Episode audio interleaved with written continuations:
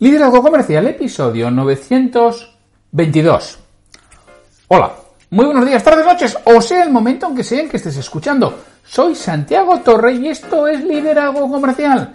Bienvenidos y bienvenidas a un nuevo episodio de este programa que tienes de lunes a viernes, que está pensado para que cualquier persona que quiere crecer personal y profesionalmente tenga aquí un lugar de encuentro, un lugar donde tenga ideas, reflexiones, consejos, pautas para ayudarle en este proceso de ir creciendo personal y profesionalmente, porque todo lo lejos que vayas a llegar en tu carrera profesional va a depender de dónde hayas llegado en tu vida personal.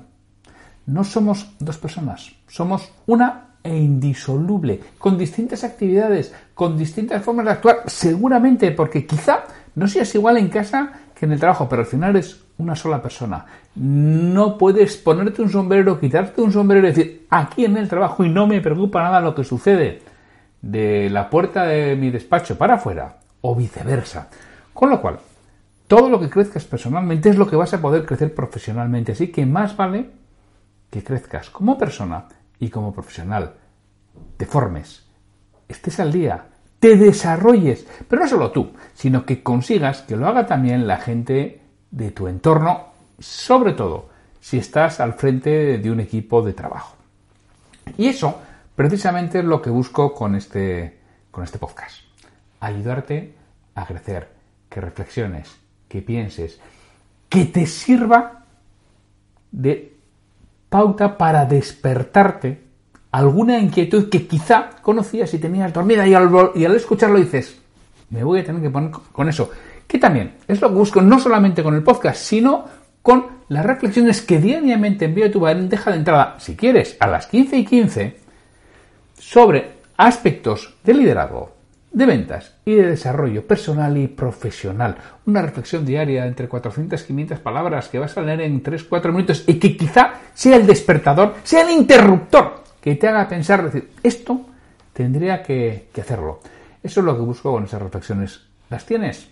en santiagotorre.com. Ahí te puedes suscribir para recibirla si no lo estás ya. Y además vas a recibir un documento con el resumen de 20 libros de ventas que he leído y resumido. No para ti, que lo hice para mí, pero lo pongo a tu disposición para que te sirvan de ayuda, para ver si el libro merece la pena y también, ¿por qué no?, para captar de manera mucho más rápida los aspectos fundamentales de, de esa obra que el autor ha querido expresar, o al menos los que yo haya entendido. Bueno, hoy es el martes 28 de junio de 2022 y los martes es el día de las ventas. Así que vamos a hablar de, ventas. Justo antes de empezar, recordate, si estás escuchando esto antes de las 4, todavía puedes asistir al webinar que organizo con Sergi San José sobre acompañamiento a vendedores. Te puedes escribir en escoltandovendedores.com. Sin más, que ya empiezo con el, con el podcast, que se me había ido. He estado repasando.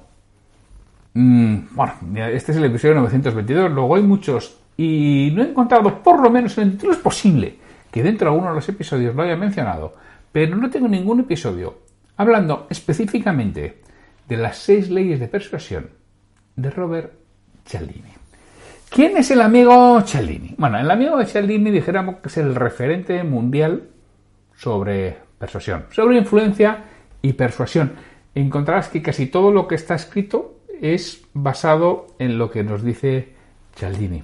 Que Cialdini, además, hay un inconveniente, que es que su libro principal no está traducido al, al castellano.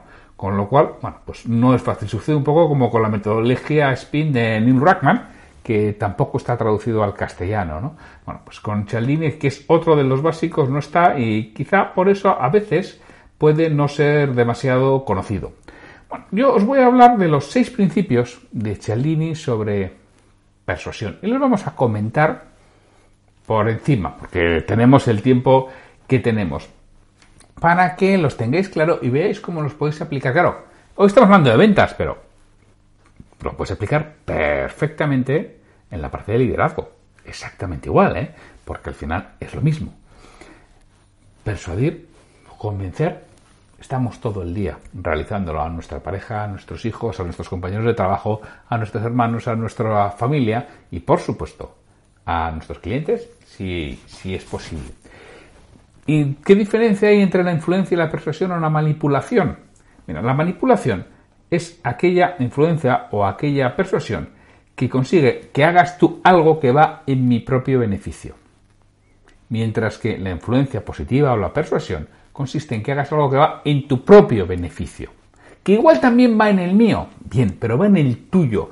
Y el esfuerzo que vas a realizar o el precio que vas a pagar es consecuente y consonante y merece la pena con lo que, con lo que vas a hacer, con lo que vas a realizar y con lo que vas a obtener. Esa es para mí la diferencia. La manipulación, lo que vas a pagar no merece la pena con lo que vas a obtener. Eso es quien está manipulando, quien está influyendo y persuadiendo de manera positiva, indudablemente que sí. Y esto es bueno que conozcamos esos principios. Voy a hablar de los seis principios y luego los desarrollo un poco más. Los seis principios de Cialdini son autoridad, afinidad, reciprocidad, consistencia, prueba social y escasez. El principio de autoridad. Robert Cialdini nos dice que la gente se pliega ante expertos creíbles. Fíjate en ti mismo, ¿no? Tú, ¿a quién, a quién tiendes a, a creer? ¿A alguien perfectamente uniformado, por ejemplo, de médico, que sepas que es un licenciado en medicina, o alguien al que no lo conoces? También podríamos poner muchísimos ejemplos que sé que pueden levantar ampollas, ¿no? Pero, mira, eh, si estamos hablando de Europa Occidental, estamos hablando de España, ¿no? Te estás jugando la vida y tienes que confiar la vida en alguien. Tienes algo, alguien vestido con sotana y alguien que no está vestido con sotana. ¿A quién confiarías tu vida? No sé a quién la confiarías tú, pero, de acuerdo a lo que dicen las encuestas, más del 85% de las personas lo confiarían a la persona con sotana. ¿Por qué? Bueno, porque en principio, dentro de que haya habido todo lo que quieras dentro de, la iglesia y dentro de esos señores vestidos con sotana, pero el concepto que tenemos nosotros es que tienes mayores probabilidades de que sea una persona creíble. Que hay, hay personas que no, estadísticamente un 15% aproximadamente de personas que no lo creen. Un 85% que lo creen. Entonces, ¿qué nos plegamos ante expertos Con lo cual tú tienes que parecer un experto creíble. Ahí tenéis que, si lo he comentado, el experimento Milgram. El experimento Milgram es un estudio que se hizo hace mucho tiempo, seguramente buscar, si queréis, en Wikipedia. No me voy a... Lo tenéis. Mira, no sé si lo tendré, voy a ver si lo puedo poner en las notas del programa, lo de experimento Milgram. Y si no, lo, podéis ver en Wikipedia, en muchos sitios, es un experimento que se hizo en los años 60, aquel famoso que se pone una persona a la que le tienen que dar descargas y como alguien le ordena dar descargas y va dando las descargas hasta, él no lo está viendo, la persona de la sala de al lado, hasta que da descargas mortales, ¿no?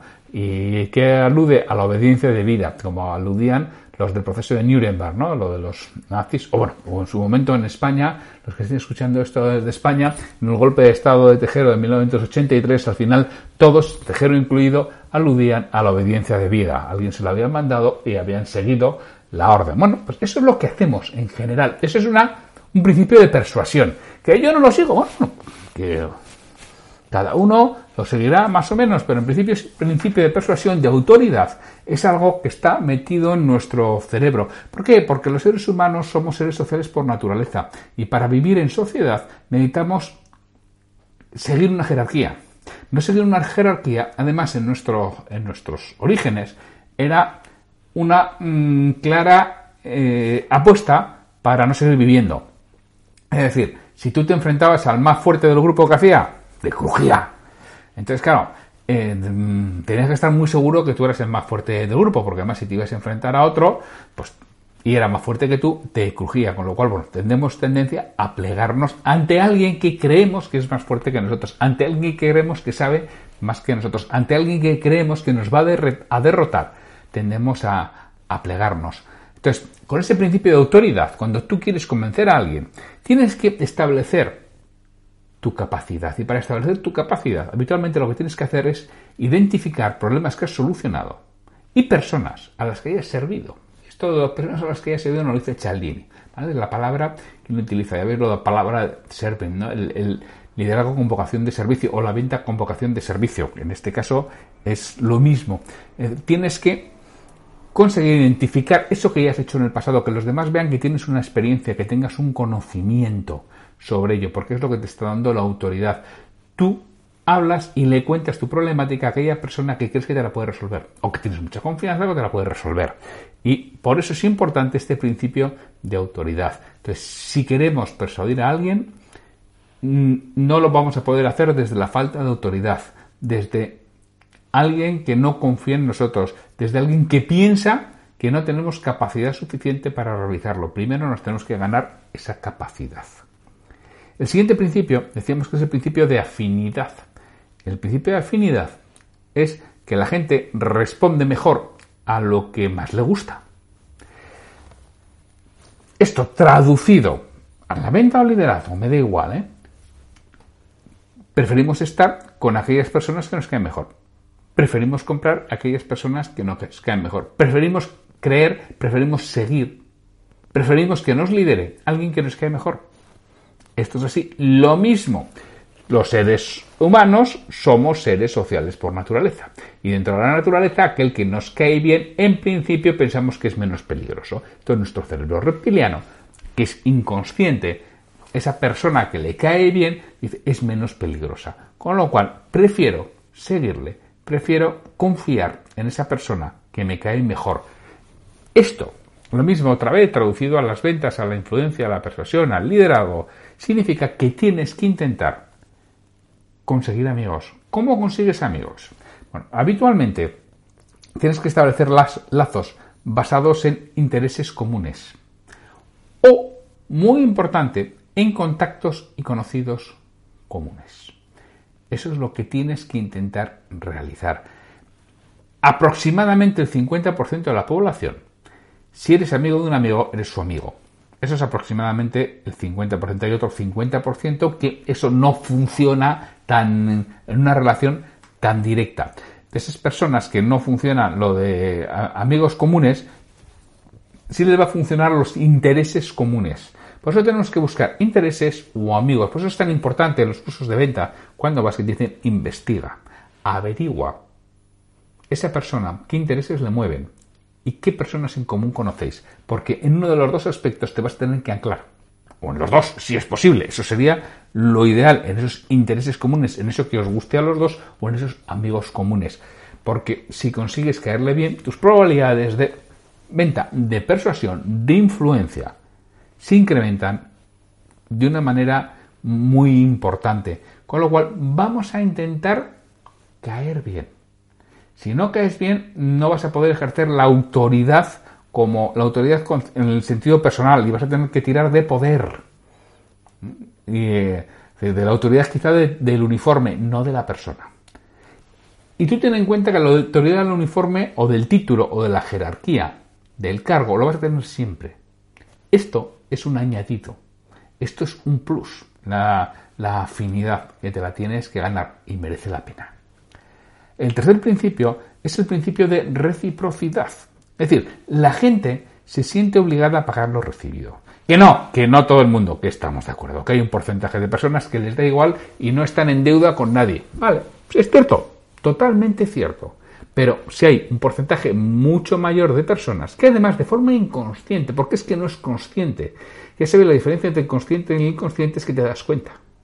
Pero el consciente va a tu cerebro y eres precisamente, como dice la palabra, consciente de, la decisión que está tomando el inconsciente, la has tomado y ni, te has enterado de que la has tomado. Entonces, ¿qué tienes que hacer? Ser generoso con tu tiempo y con los recursos, porque lo que uno da, recibe, dar para recibir, decía Bob Guru en un libro que realmente merece la pena. Entonces, ofrece a los demás, ofrece tu tiempo, tu conocimiento, tus recursos, lo mismo, tanto si quieres vender como si quieres liderar, que es lo que estamos hablando en este podcast, liderazgo comercial. Cuando un cliente necesita ayuda, no, no vayas a la parte transaccional, no vayas al intercambio puro y duro, porque si no, él irá al intercambio puro y duro cuando llegue el momento. Si tú eres generoso con ese cliente, si tú das lo que tienes en ese momento, no te preocupes que el cliente en un porcentaje muy elevado de ellos te lo va a devolver. Y, fíjate, al menos te lo va a devolver el que merece la pena. Aunque le estás dando, dando, dando y no recibes nada, es que ese cliente no merece la pena. Ese cliente no está cogiendo, está cogiendo pero no está dando nada. Es de los que tiene mentalidad de escasez, mentalidad de que para que él gane tú tienes que perder. Y eso seguramente no merece la pena. Más vale estar alejados de ellos. Siguiente principio es el principio de consistencia. La gente hace honor a sus compromisos públicos. Es decir, todo aquello que yo haya dicho, tengo tendencia a cumplirlo. ¿Por qué? Porque no me gusta quedar mal, no me gusta delante de alguien decir que he hecho algo o que voy a hacer algo. Si sucede un hecho, sucede y yo no lo cumplo. Otra vez, ¿hay a quien le da exactamente igual? Sí, hay a quien le da exactamente igual. Pero la mayoría de las personas tienen esta consistencia. Con lo cual, ¿qué tenemos que hacer? Pedirle a los demás que manifiesten sus intenciones de palabra. Bueno, mucho mejor por escrito, si lo puedes, por supuesto, ¿eh? pero bueno, por lo menos de palabra. Y en vez de pedir, Pregunta, ¿qué es la forma en la que vas a conseguir que la gente diga lo que quiere, lo que le parece bien y sobre todo los circunstanciales si sucediera esto? ¿Harías? Si la gente lo dice, luego desdecirse es más difícil.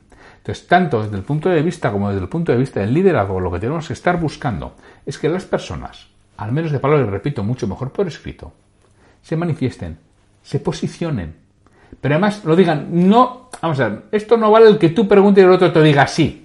¿Te gustaría no? Sí. Mm, no tiene tanta fuerza como que consigas que sea la otra persona quien diga la frase. ¿Y cómo consigo eso? No preguntas. Aprende a preguntar. Aprende a preguntar para que sea la persona la que voluntariamente lo diga. Porque eso es lo que resuena en su mente. Eso es lo que queda fijado en su cabeza.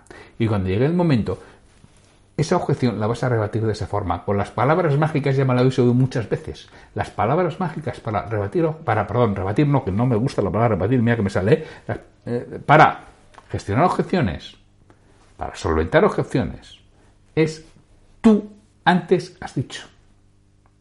Por eso tienes que conseguir que lo diga. El quinto principio es la prueba social. La gente piensa que el ejemplo de otros convalida lo que ellos piensan, sienten y actúan.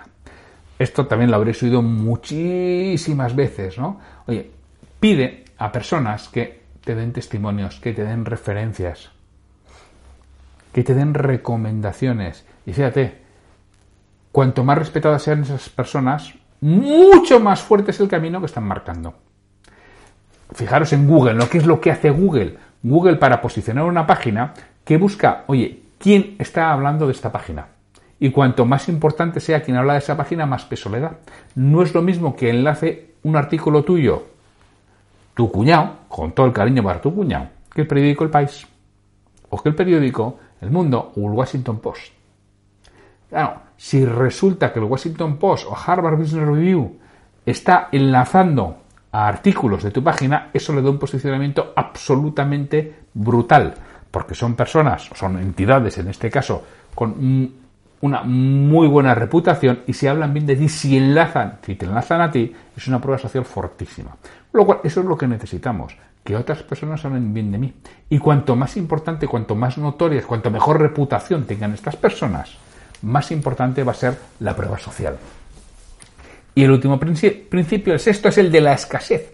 La gente valora lo que es escaso. Macho, esto todos, nos movemos por lo que es escaso. Entonces, ¿qué tenemos que hacer? Bueno, tenemos que hablar de las oportunidades, pero que sean genuinamente exclusivas. No lo podemos inventar. Y está todo esto muy visto de las cosas que son falsas, las cosas que son mentiras. ¿Qué tiene que haber? Tiene que haber una justificación real por detrás. Cuando tú tienes escasez. ¿Cuál es la escasez? Habitualmente son las unidades o el tiempo.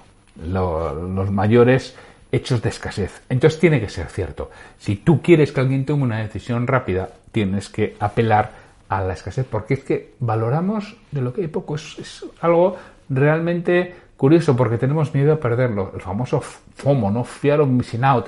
El miedo a perdernos algo. Nos da pánico a las personas perdernos cualquier aspecto. Con lo cual, la escasez es un principio de, persuasión fortísimo y no es sencillo de gestionar. Y repito, tiene que ser genuino, tiene que ser verdadero, tiene que tener una justificación suficiente por detrás. Si tú consigues esta justificación suficiente y que sea cierta, estarás dando unos pasos muy importantes. Vamos a repasar de forma rápida los seis principios de persuasión de Cialdini, que son autoridad, afinidad, reciprocidad, consistencia, prueba social y escasez. Bueno, pues estos los tienes que ir desarrollando para mejorar tu influencia y tu persuasión, tanto en el liderazgo como en las ventas. Pues sin mucho más, solo me queda despedirme de vosotros hasta mañana miércoles, y que tendremos un nuevo episodio de Liderazgo Comercial. Así que, hasta mañana.